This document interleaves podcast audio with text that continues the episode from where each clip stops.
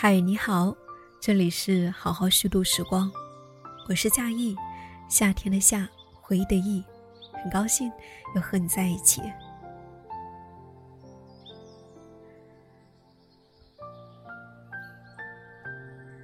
在我们的生命当中，也许要经历一些事情，我们才会深深的感受到生命的无力感。在疫情严重的当下。有不少人进入了方舱。那么，在方舱的生活是什么样的呢？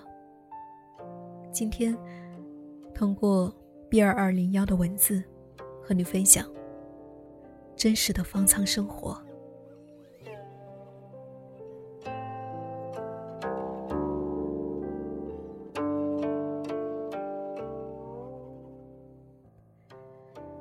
提笔看了一下日历。今天是我进入方舱生活的第十四天，阳性确诊的第十九天，核酸检测的第十七次异常报告。数字带给我深深的无力感，但是我仍然想要表达一些真实的感受，客观的记录一些真实的经历，努力不去忘记一些已经经过，但是对我很重要的人。浦西鸳鸯锅封锁的前一天，自小哮喘的我敏锐地感觉到了一丝异常，气急，轻微的呼吸困难，喘鸣音。已经被困住所的我，第一时间负荷起身边的药物以及用量。所幸这个时间段常有药品还处于充裕阶段，果断下单。回到房间，我开始对环境彻底消杀，不停地洗手。开始通风，开始洗晒，并认真配合社区进行抗原自检，穿插两次下楼核酸采集，结果均是阴性。期间，低热三天，嗓子开始尖锐疼痛，咳嗽随之而来。我仔细分辨这一些症状和哮喘的区别，阅读一些科普文集，开始喝大量的饮用水。服用常用药以及储备好的莲花清瘟胶囊。四月五日一早，第三次抗原，我照例完成步骤，也第一次的分辨出 T 值的紫色条杠。作为社区的第一例异常，大家都紧张无措，我却终于松了一口气。这异常的结果来的并不让我意外。中午。前一天的核酸报告也适时出现待复核字样。根据网络普遍的经验，这就是吹响了确诊的号角了。我迅速寻找相册收藏夹里的方舱物品清单，选择一套轻便的装备。瞥到生理周期 APP，再一次叹了口气。这时间选的，不能不说是真凑巧。四月九号凌晨一点半，方舱转运车指挥部来电，要求我到指定地点集合。穿着要求，戴个口罩就可以。当我拖着行李踏上凌晨街道的那一刻，隔着口罩深呼吸了一口气，也望见了上海从来没有过的悲壮景象。白天空无一人的街道。排满了转运阳性病人的大巴和指挥车，前后方都有闪耀着刺眼警灯的幺幺零车辆护航。无声，但是喧闹，甚至惊心动魄。病人无助地核对着自己的转运车车牌，很多人都在低声咳嗽。大巴继续寻找着自己的病人，行进，原地等待，继续行进。直到没有空位。听前座阿姨说，他们全家十点就上车了，走走停停已经四个小时，病人们明显情绪已经激动起来。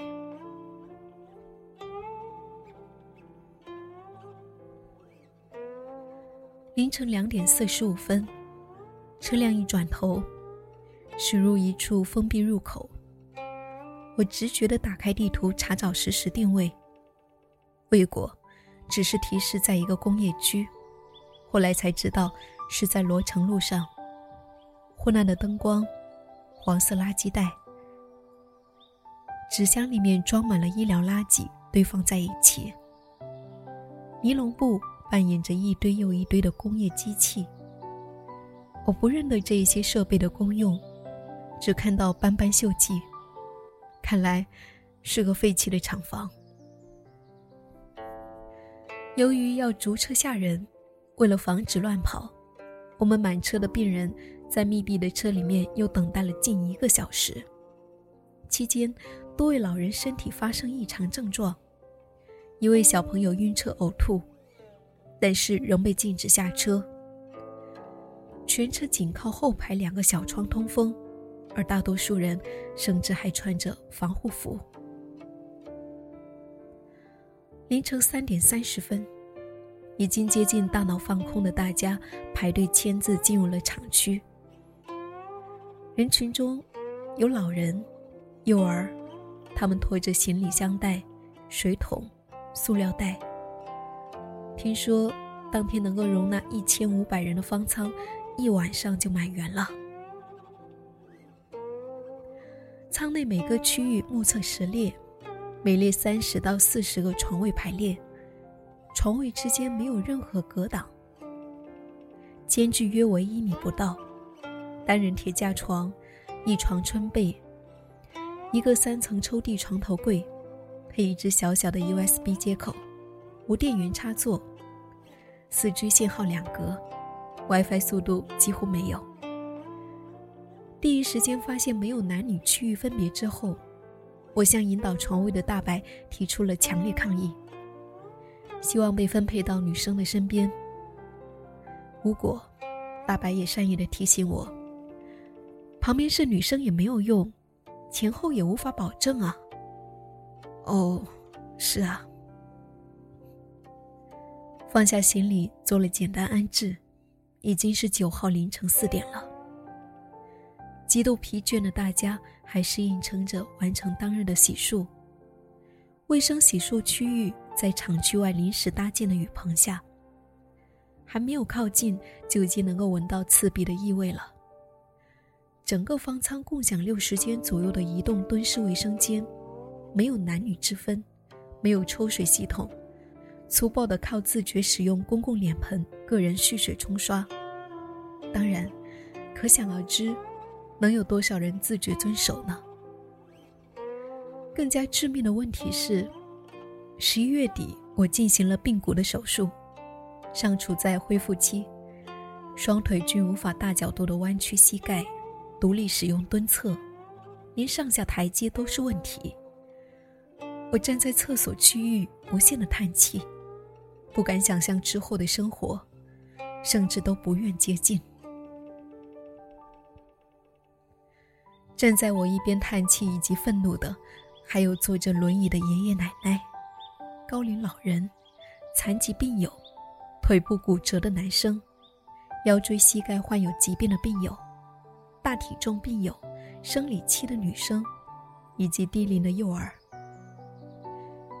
顾不上了解被褥的消毒情况，我简单擦拭了外衣，合了被子，妄图补觉，却绝望的发现，方舱根本不关灯，顶棚的高密度照明灯使我迷茫，我不知道，身在白天还是黑夜。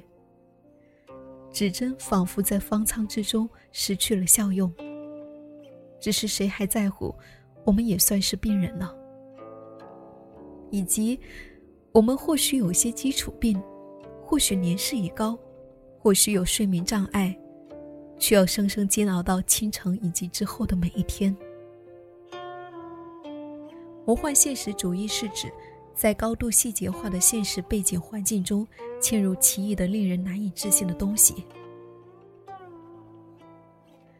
迷糊之间，我的床头被投掷了我的第一顿早餐：两块旺旺大米饼、红豆面包、白煮蛋和一百二十五毫升的榛果粒，还算是丰盛和混搭。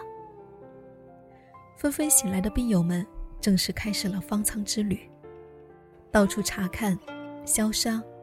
擦拭、讨要物资、广而告之、与亲朋好友视频连线、转播方舱的设施、聚众聊天、迅速抱团、互相询问病情、了解家庭情况、地址、街道、刷短视频、做运动、发呆、工作、上网课、打牌、睡觉。方舱里面没有隔挡，也没有边界，即便是低声交流，也被听得清清楚楚；即便是轻微摆动，也映入个人眼帘。大家从开始的畏首畏尾，迅速融入集体。这四百人的区域，仿佛进入了一个魔幻的真人秀片场。与身旁的病友交谈，或每每有新病友入仓，我都有一个巨大的疑问。方舱里面到底有多少是阴性病人？一般出现这个状况都在应收尽收节点的效率问题上。从待复核到确诊，到疾控数据分配到各属街道居委，一般短则三天，长则十天。一些无症状感染者在此期间已经自愈，但是又必须符合流程，需要进入方舱医学隔离。他们面对的最直接的问题，就是交叉感染后加重病状，或者再一次入阳。另一种非常让人难过又普遍的现象是，以家庭为条件的群体阴性病例，那些老弱病小、无法自理或者需要陪护的人群，一旦核酸阴性，又不符合条件或等不到入住更好的隔离场所的空位。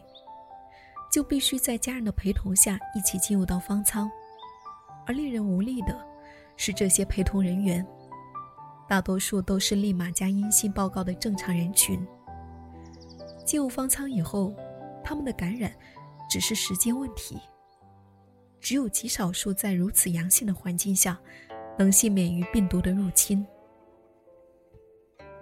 同时，在出院的问题上，一样是两难。根据先阳先恢复的普遍情况，弱势的阳性病人大概率早一些恢复，而在舱内被感染的他们，是选择让转阴的家人们先回去独立生活，还是一起等到转阳的陪同人员符合出院标准一起回家呢？在方舱里面，我们见到过无数次这样令人揪心的选择：老人、小孩、病人先回家，吃饭问题谁解决？不回去的话，复阳又怎么办呢？我遇见过带着家中阴性年幼小朋友入仓的阳性妈妈，每天焦虑地照顾小朋友，祈祷他不要被感染；有孤注一掷的阴性奶奶，带着两个小学的阳性孙儿，小朋友恢复出仓，奶奶却中途被感染，在方舱已经待了近二十天。有一家四口中的老人和小孩先转阴，剩下陪护的母女不知道该何去何从，在焦灼中等待每天的核酸报告结果。太多太多了。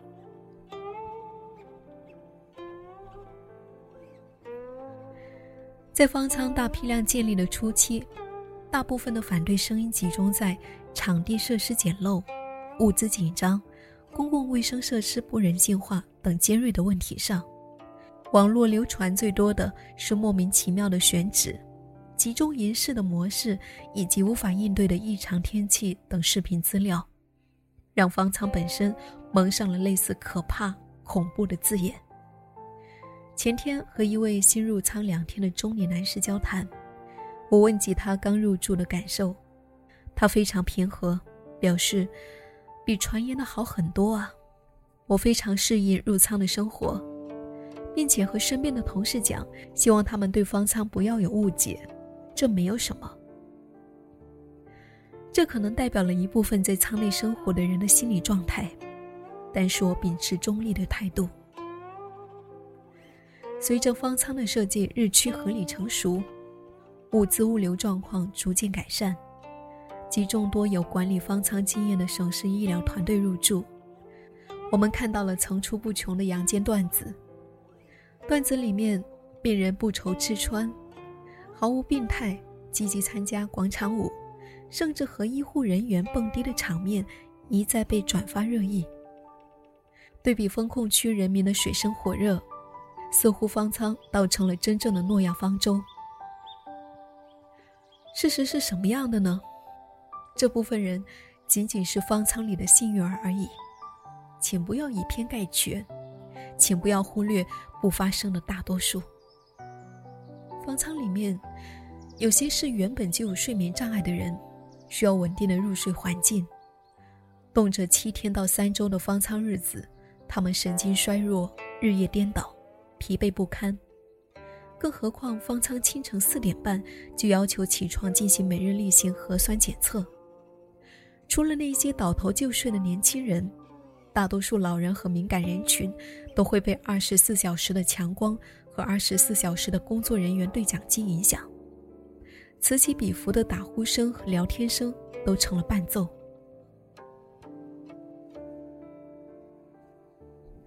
有些是原本就有社交恐惧和洁癖的人，毫无距离和隐私可言的方舱生活，他们高度紧张，食欲减退，反复清洁，日常会离开床位跑出室外独自走动，戴着耳机拒绝语言交流，或者频繁的使用洗手凝胶，喷洒消毒剂。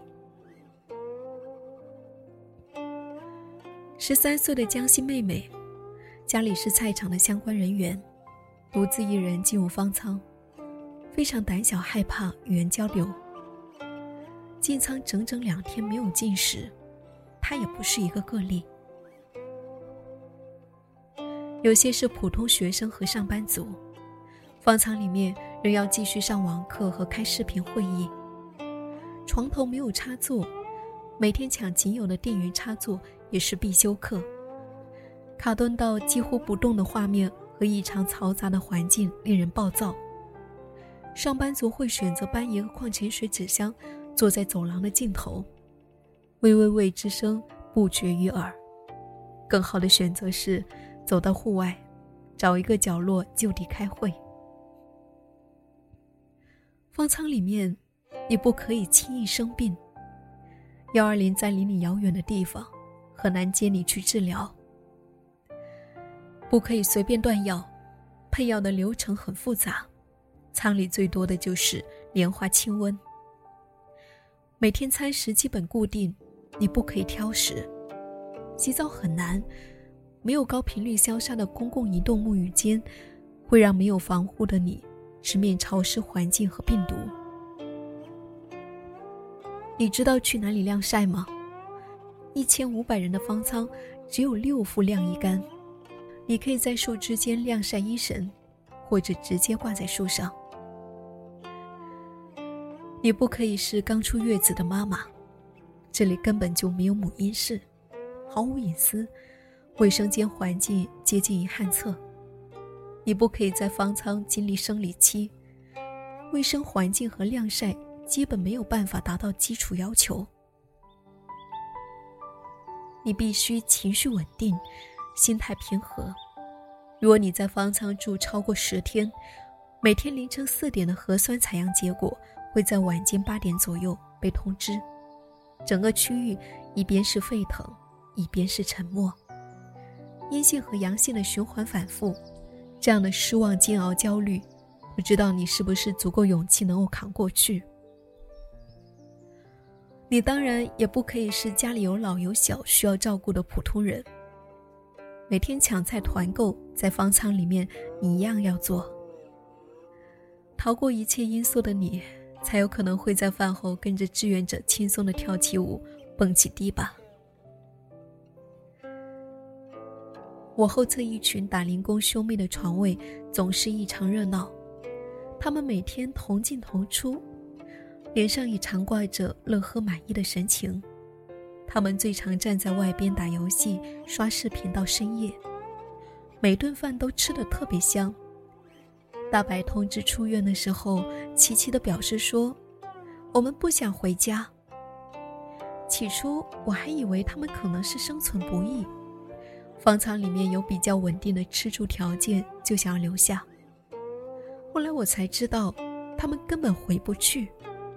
由于人数多，又不是常住人口，租住的房子还是违章群租。所在社区的负责人坚决不同意他们回到住处。如果出院，只能够去自费的隔离酒店单人间，七天的费用不菲。已经一个多月没有工作的他们，实在无力支付。更神奇的是，他们有的已经是富阳第二次进方舱，有的做好了睡桥洞的准备。老家不能回，住处不接收，可是他们能做什么呢？除了虚度每一天方舱的时光。回家我们吃什么？手机都看不清楚。每天核酸扫码的时候，总有一群老人不会操作二维码，需要子女截图或者身边的年轻人帮忙。那回家他们该怎么办呢？我做了一个简单的调查，靠社区邻居接济成为他们日常生活的主要方法。这些双老独居家庭也是在封城当下去菜市场买菜被感染的高发人群。占了整个方舱的非常大比例。每天都有病友四十八小时内两次采样阴性，符合标准出院。我真心为他们雀跃欢呼，为他们解除集中隔离欣慰。每天也许愿，自己能够快快回到正常的轨道。离开的时候，我们互道尊重，每个人都提到的字眼是。身体健康，不富阳啊！这几个字透着太多。我们不想回顾艰辛无力，不想经历再一次混乱，不知道疫情什么时候会结束，也不知道复阳离我们有多远。每个人提着垃圾袋包裹的行李，头也不回冲到患者出口。加油！每天见面并不知道姓名的病友们，加油，上海！